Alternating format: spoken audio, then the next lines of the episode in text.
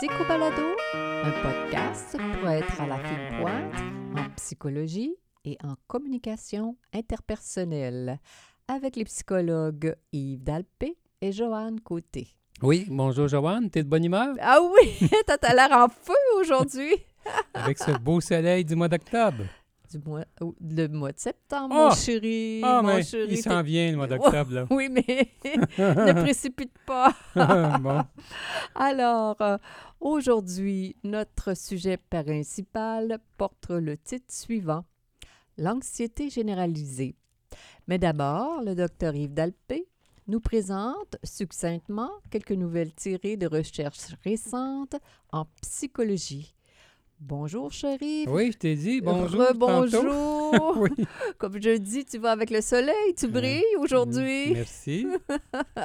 Première euh, recherche, le sens de notre vie et notre santé. C'est surprenant, hein, mais euh, il y a une recherche qui a montré euh, dans Health Psychology que euh, il y avait un lien entre le fait euh, de valoriser le- la santé euh, et puis euh, d'avoir des buts, d'avoir un but dans la vie, d'avoir au fond que, le- que, le- que notre vie ait un sens. Oui.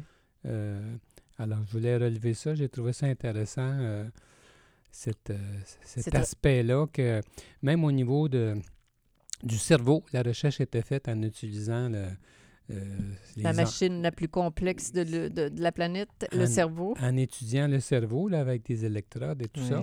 Puis on a pu voir, là, on a pu confirmer ce lien-là. Entre le fait d'avoir des buts et notre santé. Et Les de gens valoriser la, la- la- la santé. valoriser la santé dans notre existence. Le mythe des styles d'apprentissage.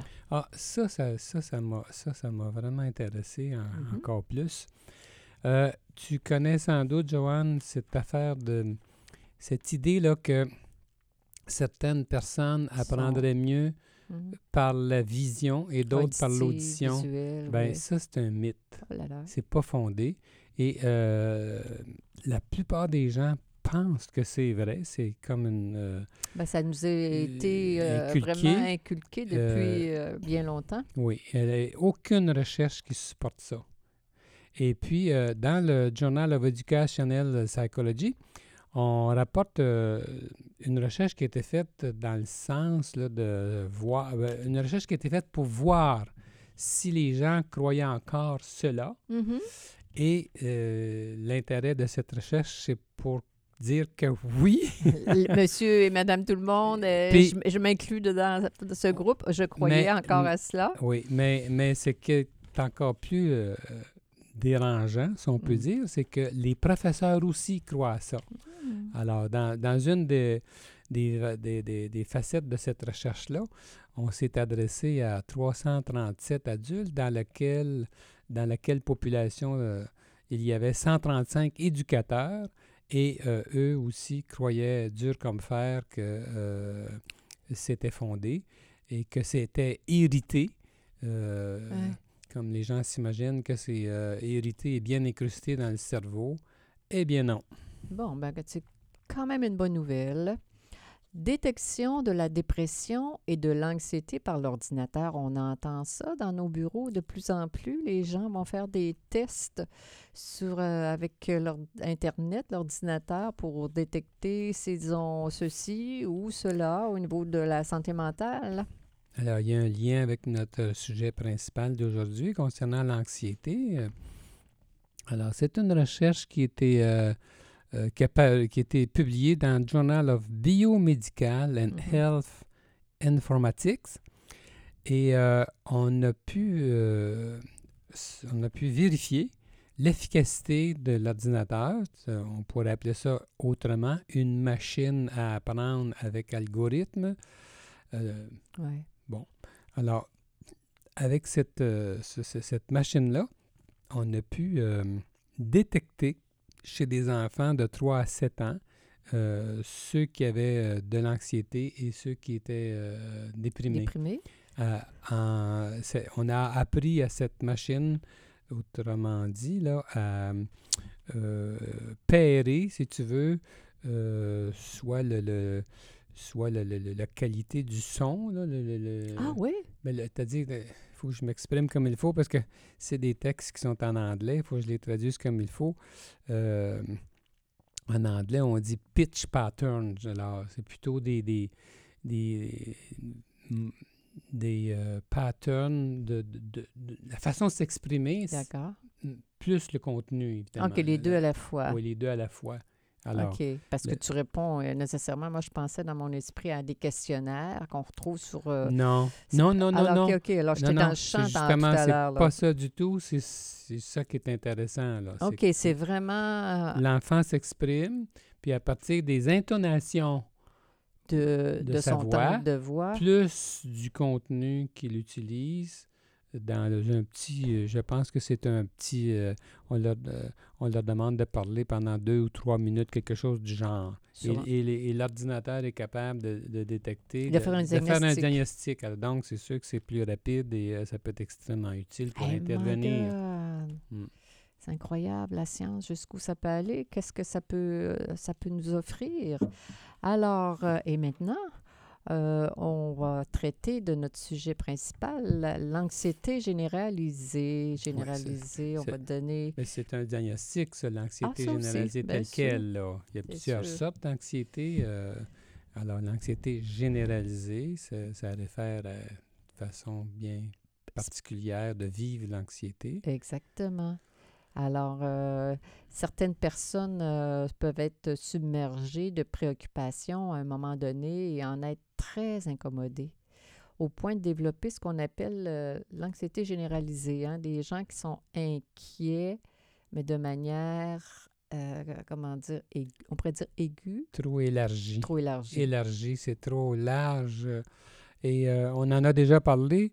Évidemment, ça n'a rien à voir avec les compétences personnelles d'une personne. On Avec- peut avoir affaire à des gens qui sont très intelligents, performants sur le plan professionnel, raffinés, charmants. Mhm, euh, ça ça- c'est c'est- c'est ce que la personne vit intérieurement malgré toutes ses compétences. ses forces, Ouais. malgré tout, euh, Ouais, tout ouais. le fait qu'elle est, comme tu disais, charmante, qu'elle est attachante, C'est qu'elle qu'elle- qu'elle a du succès dans certains euh, domaines. C'est euh, c'est comme s'il n'y a, y a pas de lien entre tout ça. Non, non, non, c'est affectif, hein? c'est c'est plus fort que soi. Là. euh, Oui. c'est- c'est c'est- c'est pas, un- pas une question rationnelle, c'est l'affectivité qui est en cause. Et ça. hein?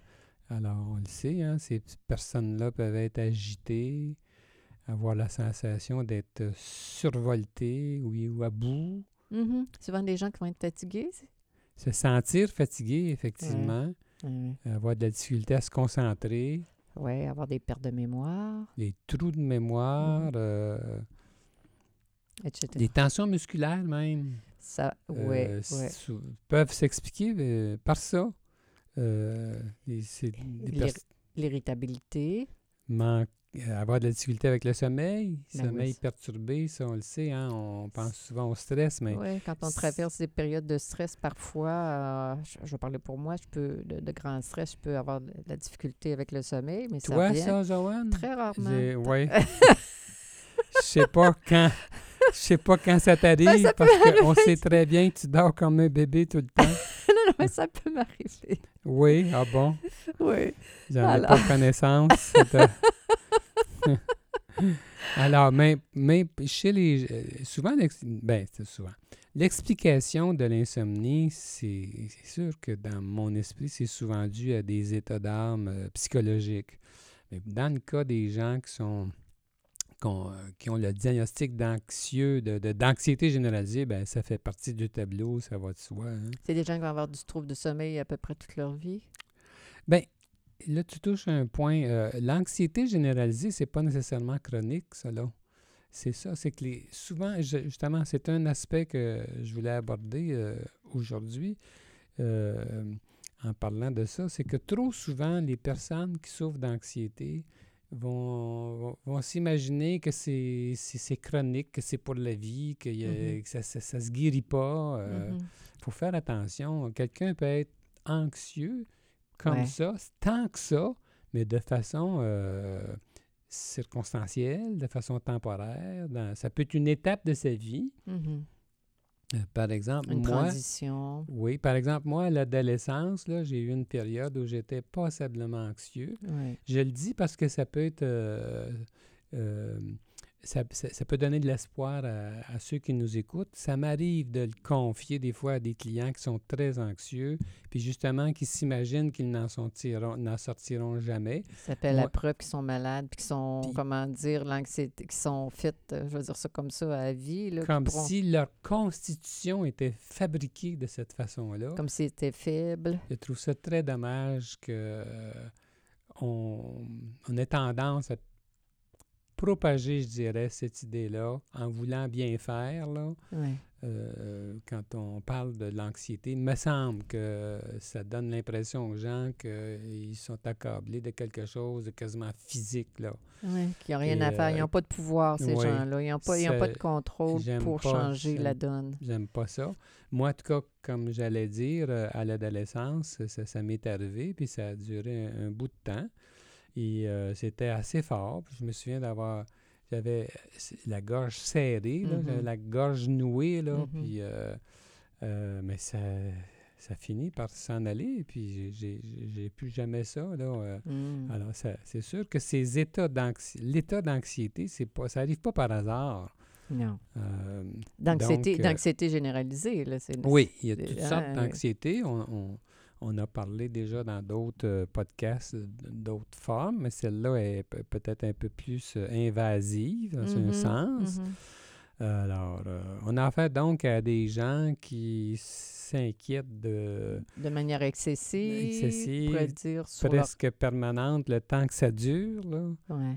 Qui s'inquiètent de, comment dire, sur, que ce soit de leur avenir, euh, des, des circonstances quotidiennes de leur vie, euh, de leurs finances, du bien-être de leur famille, de leur apparence, de l'image qu'elles projettent sur les autres. On pourrait dire comme, comme de tout et rien. là. De tout et de, et de rien, finalement. euh, Tout, est source d'inquiétude. Oui, tout est source d'inquiétude, d'inquiétude, comme tu dis. Là. Euh, alors, euh, et la, plupart, la plupart des patients diagnostiqués comme ça disent qu'ils euh, ont toujours été soucieux et, Mhm. voient, et, et voient cela comme faisant partie de leur personnalité. C'est un peu ça que je, que je voulais remettre en question. Là. Je Ah. pense que ça entretient. le, le fait de... Ça, ça, ça nourrit euh, instantanément dans mon esprit euh, un, un effet de, de petitesse, D'impuissance. d'impuissance et d'infériorité. Si je suis faite comme oui. ça. Oui. Euh, Mm. Puis, ce qui est dommage, bien sûr, c'est que euh, c'est les, les anxieux généralisés mm, peuvent euh, sombrer dans la dépression plus Ouais. que d'autres, à un moment donné de leur vie, si, euh, pas. Ils sont plus fragilisés Oui. par, euh, par, ça. Oui. On dit que 80% même des anxieux généralisés peuvent vivre des états de, de dépression. Et puis, euh, sans compter que les troubles de personnalité sont très fréquents chez ces personnes. Alors, c'est sûr qu'il y a un lien entre les deux, mais même ça, les troubles de personnalité, ça se, ça se travaille. Ça se corrige. Oui, c'est ça aussi, tout Mm. ça, là. Alors, ces grands anxieux ont, ont- ont peur tant de leurs émotions intenses que de leur incapacité à affronter les défis de la vie. Exactement. J'ai, j'ai- tu vois, dernièrement, j'ai déjà eu euh, quelqu'un qui me disait, je je suis pas très débrouillard. Quelqu'un qui, qui, qui vient me voir et me disait, moi, en dehors de, de ma profession, là, je je suis pas très débrouillard. Puis même dans ma profession, je doute, là, alors qu'il se fait confirmer par son employeur, par ses collègues, qu'il est à la hauteur. Mais cette propension comme ça à se, à se diminuer spontanément. C'est ça. Puis souvent aussi, ils vont craindre leurs propres émotions. Euh, les émotions négatives, mais même des, des fois des émotions positives, puis particulièrement la colère. Mm. Alors, ça, ça les. euh, c'est comme si ça les touchait trop. Ils sont trop sensibles, puis euh, ils vont fuir les émotions à cause de ça. là. Ça Ouais. les met mal à l'aise. Oui, oui, oui. Et- La peur d'être jugé, peut-être Ouais. aussi par les autres quand ils ont des émotions intenses, la peur de se faire la preuve qu'ils ne sont pas à la hauteur, etc. Puis on dit que dès qu'ils sont sur le point d'exprimer une émotion intense, ils deviennent justement Anxieux. anxieux. Ça induit Euh, de l'anxiété. Oui. Puis- Alors que le canal de l'émotion peut être sain? Oui, mais dans, dans leur cas, euh, ça, ça les met trop mal à l'aise avec eux-mêmes. Puis en plus, ils ont peur que ça paraisse, Ouais.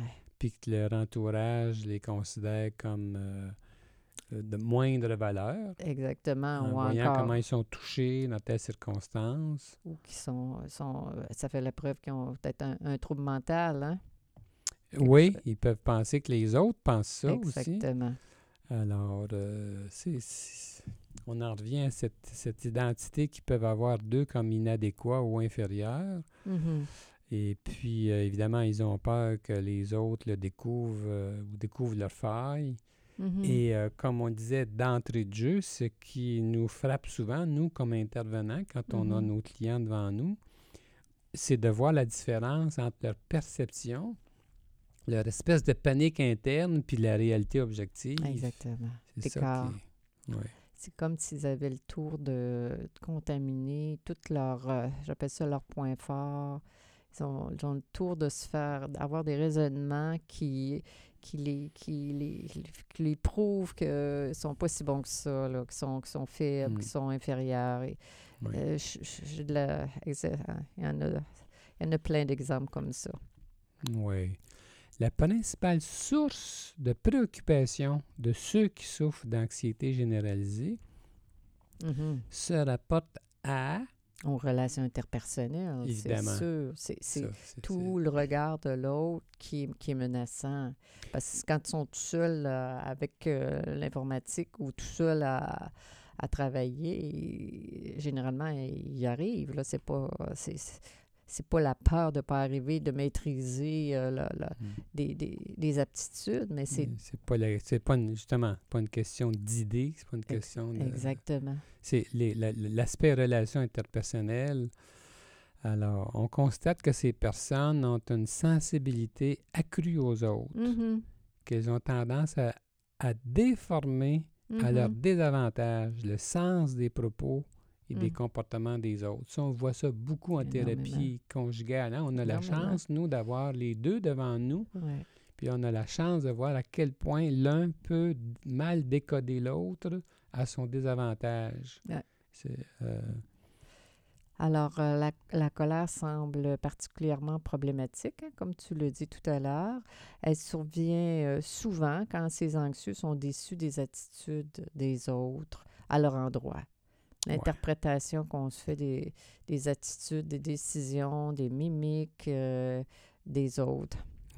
on, on est obligé de dire que malheureusement, les anxieux généralisés ont plus de problèmes que les autres dans leurs relations intimes, dans leur famille, avec leurs enfants. Mhm. Malheureusement. Et puis, euh, la recherche nous dit qu'on en retrouve beaucoup plus que la moyenne qui ne sont pas en couple, Mm. qui ont un vécu, Qui ont qui ont, vécu. qui- ont vécu plusieurs divorces et, euh, ou qui éprouvent euh, de sérieux problèmes conjugaux. Puis souvent, ils ont moins d'amis que, que, les autres, c'est Alors, c'est, quand même euh, assez euh, grave, on peut dire. hein. Ouais. Si quelqu'un vient pas à bout de travailler sur cet aspect-là de sa personne, ça, Ouais. ça peut le- l'emporter. Là. Oui, ben, d'être ça peut aller loin. Ça peut aller loin. Ça, c'est quand, oui, si la personne ne fait pas un effort pour, euh, on pourrait dire, élargir euh, cette, euh, cette difficulté, l'élargir. Prendre possession de sa vie, Exactement. Euh, prendre son pouvoir, Exactement. remettre en cause, remettre en question ses idées irrationnelles. euh, Négative qu'on négatives, entretient à notre égard et parfois à l'égard des autres. Parce que ce qu'on pense de nous autres, parfois, on peut penser que les autres le pensent aussi. Là. C'est ça, qui est la, c'est ça qui est l'affaire. Absolument. C'est de la projection euh, de- sur, sur les autres, de nos propres perceptions. Exactement. Tu connais, Joanne, le livre de le fameux livre de- du psychiatre américain Glenn Gabbard, auteur de Psychodyna- Psychodynamic Psychiatry in Clinical euh, Mm. Practice. Mhm. Eh bien, ce, cet auteur, euh, moi que j'appelle célèbre, là, parce que c'est un, un- un livre important, euh, Mhm. euh, lui, il déplore la position répandue dans le monde clinique actuel qui consiste à s'intéresser plus aux symptômes qu'à la personne globale de l'anxieux. Euh, alors, selon lui, euh, on aide mieux le patient si on considère l'anxiété comme la pointe de l'iceberg pouvant servir de fenêtre sur l'inconscient. Mm. En fait, quelles sont les réelles peurs de l'anxieux? En, fait, si on traite le symptôme, si on enlève l'anxiété généralisée, on, on amène la personne à ne plus, j'appelle ça, à ne plus réfléchir, à ne, à ne plus prendre en charge sa vie. Là, je veux dire, euh, c'est et à ne plus se faire la preuve qu'on on est capable de passer au travers euh, des tempêtes, euh, au travers des, des difficultés de la vie, de la vie pardon. Alors, je- on est, je pense bien, assez d'accord, Yves, sur la position de Glenn Gabbard. Ben, lui, ce qu'il dit, là, ce psychiatre-là, euh, c'est que euh, on, aide mieux le patient si on considère l'anxiété comme la pointe de l'iceberg, comme, tu, comme viens de dire, mais euh, ça le met nous, ça, c'est que euh, lui, il, il déconseille l'utilisation, autrement dit, d'anxiolytiques Ouais, c'est trop ça. rapide. C'est ça, c'est ça l'idée. Il privilégie, il privilégie pas. Il ne privilégie pas. Voyons, ne privilégie pas la, prise d'anxiolytiques parce qu'ils empêchent la personne d'effectuer les correctifs nécessaires. Ben, c'est ça. C'est ça le gros problème. C'est ça. Alors, euh, en psychothérapie, on peut aider la personne à explorer ses pensées, comme on pense que c'est et son univers affectif, afin, d'en tirer, afin je dis bien, d'en tirer des Ben leçons. Oui, ça. Là. Euh, souvent, la personne anxieuse doit se défaire, euh, j'appelle ça d'idées toxiques reçues malheureusement de sa famille. Souvent, c'est des personnes qui ont eu des parents euh, qui, qui étaient pour quelque chose. Des fois, des fois aussi, on, a des petits bébés qui arrivent plus anxieux que d'autres aussi. Là.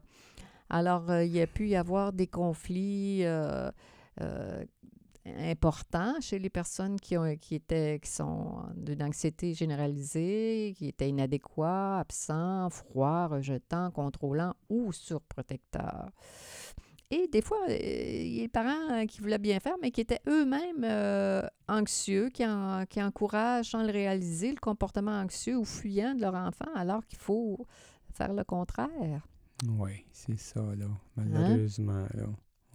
On, on veut aider la personne à, à- à ne pas devenir euh, chroniquement hyper, euh, j'appelle ça hyper peureuse, hyper euh, euh, sclérosée face à, aux relations interpersonnelles. Oui. On pourrait finir avec l'idée, Joanne, que les anxieux ont beaucoup à apprendre sur les relations interpersonnelles. Euh, on pourrait terminer avec ce conseil fondamental. La meilleure façon de sortir de la peur du ridicule, Mhm. c'est d'oser se révéler comme on est. Mm. La Ben, transparence de soi. Oui, oui, oui, oui, parce qu'en disant qu'on est un, un tempérament un peu anxieux, les autres peuvent nous dire, corriger la perception On qu'on a de faire nous. ça. Et quand on parle de transparence de ça, c'est sûr qu'on fait ça avec les gens qui, j'appelle ça, qui ont un bon jugement, qui sont vrais, qui Oui, sont... mais sans. euh, je ne fais, pas- je fais pas référence simplement au fait de dire je suis un anxieux. Je veux dire par là, moi, quand je parle de transparence de soi, c'est d'oser euh, se montrer tel qu'on est là, dans le concret quand quelque chose nous dérange, quand on se sent mal avec telle affaire. euh, on le dit. euh, au lieu de camoufler, Mhm. parce que la distance entretient le doute constant sur soi. Ah oui, puis quelle, quelle énergie consumée quand on, on camoufle euh, nos émotions, quand on camoufle nos pensées. Ça, ça prend, ça prend de- beaucoup d'énergie, comme tu dis. Ça met de la distance. Oser dire, oser se révéler tel qu'on est. Tel tant est. pis, tant pis si, les- si on est mal jugé. On est, on est plus gagnant à être mal jugé que de passer sa vie à se protéger contre les jugements. Contre la peur qu'on a d'être mal jugé. Mal jugé parce qu'on crée de la distance, les gens nous aiment moins de toute façon.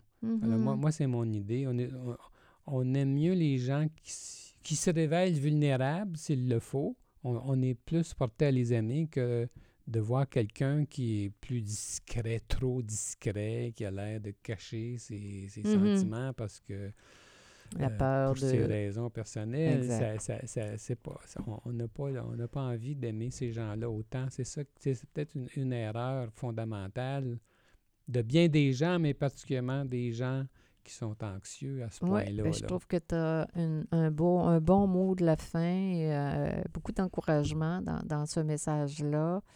Et euh, je l'ai- je l'aime encore. Je suis pas mal fière de toi. Bon, Tu fais des, euh, me des belles choses. D'accord, on, on va finir avec ce beau compliment. C'était Psycho Balado avec les psychologues Joanne Côté et Yves Dalpé. Nous sommes psychologues cliniciens en pratique privée à Québec.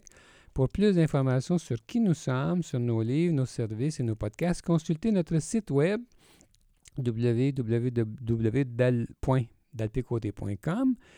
Bonne semaine à chacun de nos auditeurs et euh, on À sait qu'on a des auditeurs un peu partout dans le monde, ce qu'on trouve fantastique. Alors, euh, on vous salue partout sur la planète. À bientôt, tout Au le monde. plaisir. Bonne semaine.